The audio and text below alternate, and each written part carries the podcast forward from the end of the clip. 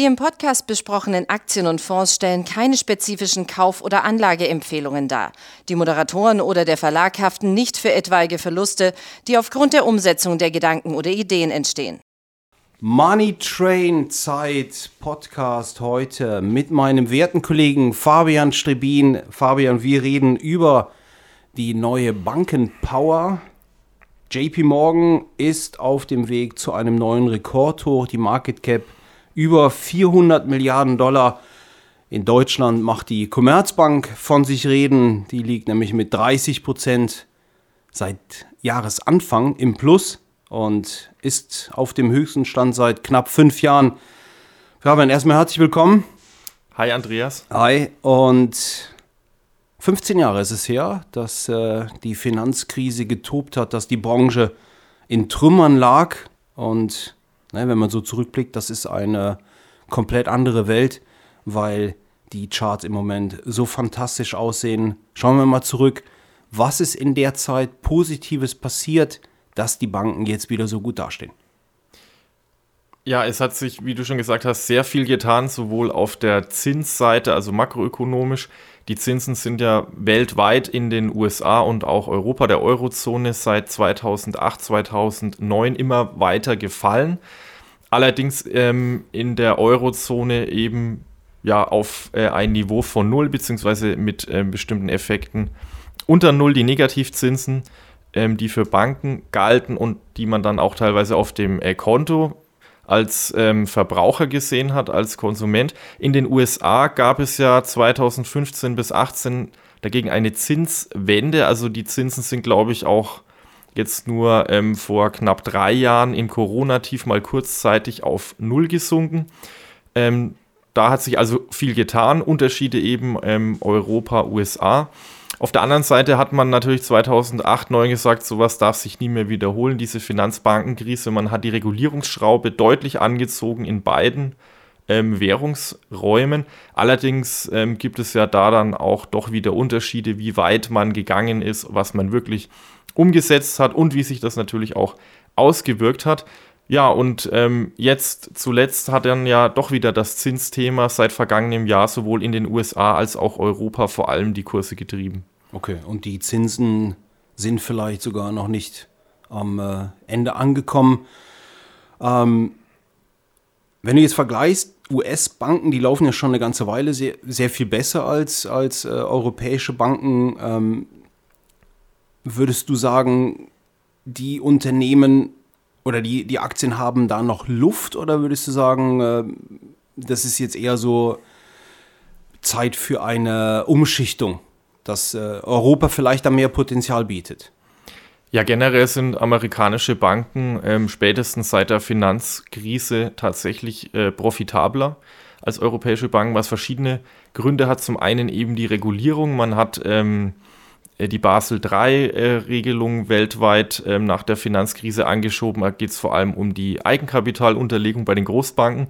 Die USA haben das dann äh, verspätet verzögert ähm, bei sich umgesetzt. Man hat dort trotzdem mehr Spielraum als in Europa. Äh, in Summe ist die Eigenkapitalunterlegung, wenn man jetzt von der harten Kernkapitalquote von Prozentsätzen ähm, an die Sache herangeht, in den USA tatsächlich auch geringer als in Europa. Ähm, und äh, trotzdem hat jetzt niemand Angst, dass amerikanische Banken unterkapitalisiert sein könnten oder jetzt bei äh, Kreditausfällen, die man ja letztes Jahr jetzt erwartet hat, ähm, schlecht dastehen würden. In Europa umgekehrt ist es ja oft ein Thema, was dann auch etwas verwundern kann von dieser Perspektive her. Und ähm, auf der anderen Seite, wie schon angesprochen, hatten wir diese Negativzinsen tatsächlich auch nie in den USA. Mhm. Eben ähm, 2015 18, bis 18 steigende Zinsen und ähm, steigende Zinsen sind ja für Banken immer ja letztlich die beste aller Welten. Und ähm, da hat man natürlich seit 2018 in Summe dann einfach mehr verdienen können. Ja. Mhm. Und ein wichtiger Punkt, ist eben einfach auch noch, dass ähm, zwar ähm, Europa mehr Einwohner hat als die USA in Summe, Aber dadurch, dass wir schon ähm, verschiedene Länder haben, sind die Bankenmärkte, der europäische Bankenmarkt immer noch sehr zersplittert und die Konzentration und auch die Marktanteile eben der großen Wall Street Banken beispielsweise in den USA, jetzt auch im normalen Sparergeschäft, sind natürlich sehr groß. Also man hat weniger Wettbewerb mhm. einfach. Ähm, aktuell würde ich schon sagen, dass vielleicht äh, europäische Banken noch mehr Nachholpotenzial haben. Also in Summe. In Summe, ja. in Summe mhm. auch etwas spekulativer, ja. weil, wie gesagt, immer dann doch wieder so Ängste auftauchen mit äh, Kreditausfällen und so weiter. Wir haben ja vor ein paar Monaten auch noch gedacht, dass jetzt ein Wirtschaftsabschwung droht in mhm. der Eurozone oder auch Deutschland. Jetzt geht es ja eher in die Richtung vielleicht, wenn überhaupt, einer milden Rezession, aber es schwingt immer so mit, sind die Banken dafür überhaupt gerüstet, mhm. sinken die Aktienkurse, wenn ähm, Kreditausfälle sich häufen und in den USA äh, ist mein Empfinden, ist das eher auch dann ein geringeres Thema, weil die Banken generell dort als stabiler wahrgenommen werden. Mhm. Okay. Jetzt gab es ja nach der Finanzkrise immer wieder warnende Stimmen, die gesagt haben, wenn so eine Finanzkrise nochmal passiert, dann wird es viel schlimm, noch viel schlimmer werden als äh, das, was wir 2008 gesehen haben, dass es wirklich dann die Banken äh, zerfetzen wird. Ähm, was würdest du sagen? Sind die Banken jetzt 2023 überhaupt noch vergleichbar mit den Unternehmen, die 2007 in die Immobilienkrise geschlittert sind und 2008 dann wirklich so teilweise am Ruin standen? Das denke ich eben gerade nicht, weil wie gesagt, durch die Regulierung vor allem beim Eigenkapital ähm, hier deutlich mehr jetzt vorgehalten werden muss. Und ähm, das betrifft eben weltweit die Banken, vor allem in den entwickelten ähm, Industrieländern, somit eben äh, auf dem europäischen. Kontinent und auch in den USA. Und ähm, ja, an sich sind Finanz- oder Bankenkrisen äh, immer wieder kommende ähm, Events mhm. äh, in der, das, das, zeigt ja die Wirtschaftsgeschichte, das äh, wird auch irgendwann mal wieder auf uns zukommen. Aber ähm, man geht ja mittlerweile auch davon aus, dass die Risiken bei der nächsten Finanzkrise höchstwahrscheinlich nicht mehr aus dem Bankensektor kommen. Wir haben ja den Schattenbankensektor. Mhm.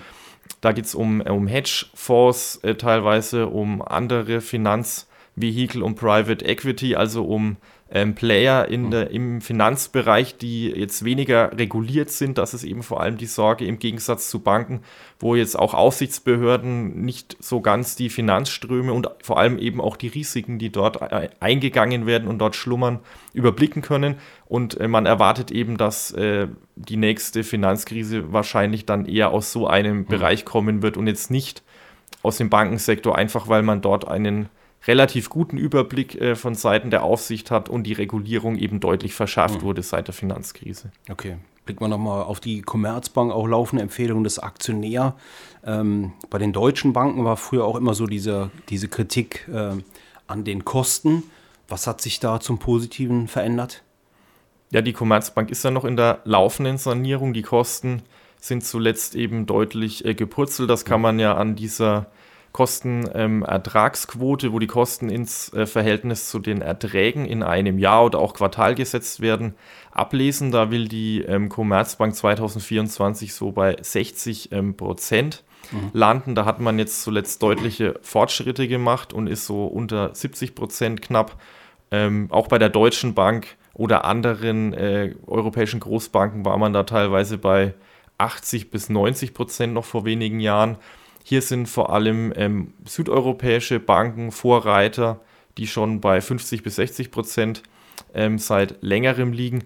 Bei der Commerzbank ähm, war ja auch das Thema Digitalisierung schwierig. Da hat man, denke ich, schon ähm, einige Fortschritte gemacht, auch wenn es hier immer mal wieder natürlich technische Probleme gibt und andere mhm. Dinge. Aber in Summe ist man hier, denke ich, auf einem guten Weg. Die Sanierung soll ja noch ähm, ein Jahr, anderthalb Jahre laufen. Mhm. Und ähm, ein Thema bei den Kosten ist natürlich auch das Filialnetz gewesen. Da hat man ja immer mehr angepasst, hat immer mehr Filialen ähm, geschlossen. Und ähm, das hat, denke ich, auch deutlich dazu beigetragen, die Kosten runterzufahren. Auf der anderen Seite kommt es natürlich durch die Inflation, durch höhere ähm, Gehaltsforderungen auch der Mitarbeiter wieder Gegendruck. Aber äh, man kann natürlich, wenn man die Erträge steigert, was jetzt ja bei den äh, bei der Zinswende, die ja immer noch äh, läuft, wo ein Ende so nicht wirklich absehbar ist, auch vom Zinsniveau, ja ähm, auch in den Prognosen enthalten ist, dass man hier über steigende Zinsen die Erträge auch ähm, über die steigenden Kosten letztlich ähm, anheben kann, um dann so in Summe die Kostenertragsquote ähm, weiter zu drücken und effizienter zu werden. Thema Übernahmen. Jetzt, wo es wieder sehr gut läuft für die Firmen, rechnest du da mit Zusammenschlüssen oder dass vielleicht eine Versicherung dann ja, eine Bank kauft, um sich da zu stärken? Oder würdest du sagen, nee, die bleiben jetzt erstmal so für sich? Ja, äh, durch die Corona-Pandemie war das ja etwas ja, auf Eis, dieses Thema in Europa generell. Es gab in Italien, Südeuropa in den letzten drei bis fünf Jahren mehrere, auch größere Zusammenschlüsse, aber jetzt so in ähm, Deutschland, die Commerzbank wurde ja auch lange als Übernahmekandidat gehandelt, ähm, ist das dann immer mehr aus dem Fokus geraten? Und ich glaube, dass viele Banken jetzt auch das laufende Jahr noch abwarten wollen. Man sieht es bei manchen, äh, was Ausschüttungen angeht, dass da etwas Zurückhaltung da ist, weil man ja doch nicht weiß, wie die Wirtschaft sich jetzt am Ende entwickeln wird ob der Ukraine-Krieg das komplette Jahr noch andauern wird, was da noch kommt, oder auch Thema ähm, China, wenn es dort jetzt zu Sanktionen kommen sollte, ähm, dann hat das natürlich tendenziell alles negative Auswirkungen auf die Branche. Und ich glaube, dass sich da viele noch zurückhalten. Auf der anderen Seite wäre doch bei einigen Großbanken ähm, das Kapital mittlerweile auch da für Übernahmen. Und ähm, die Commerzbank ist ja insbesondere deswegen interessant, weil sie zu den ähm, Banken gehört, die am stärksten unter Buchwert notieren in der mhm. Branche. Und da gab es jetzt vor ein, zwei Jahren eine Regulierungsänderung, dass man sich quasi die Differenz zwischen dem bilanziellen Eigenkapital und dem Buchwert ähm, an der Börse, der sich ergibt äh, durch die Marktkapitalisierung, ähm, in der, bei einer Übernahme positiv letztlich anrechnen lassen kann und somit das eigene Eigenkapital dann als Bank erhöhen kann, wenn man so jemanden wie die Commerzbank die deutlich unter Buchwert notiert, ähm, übernimmt. Hm. Okay, alles klar. Super. Vielen Dank, Fabian, für deine Einschätzungen. Und Ihnen gute Kurse und ein schönes Wochenende. Tschüss. Tschüss, bis bald.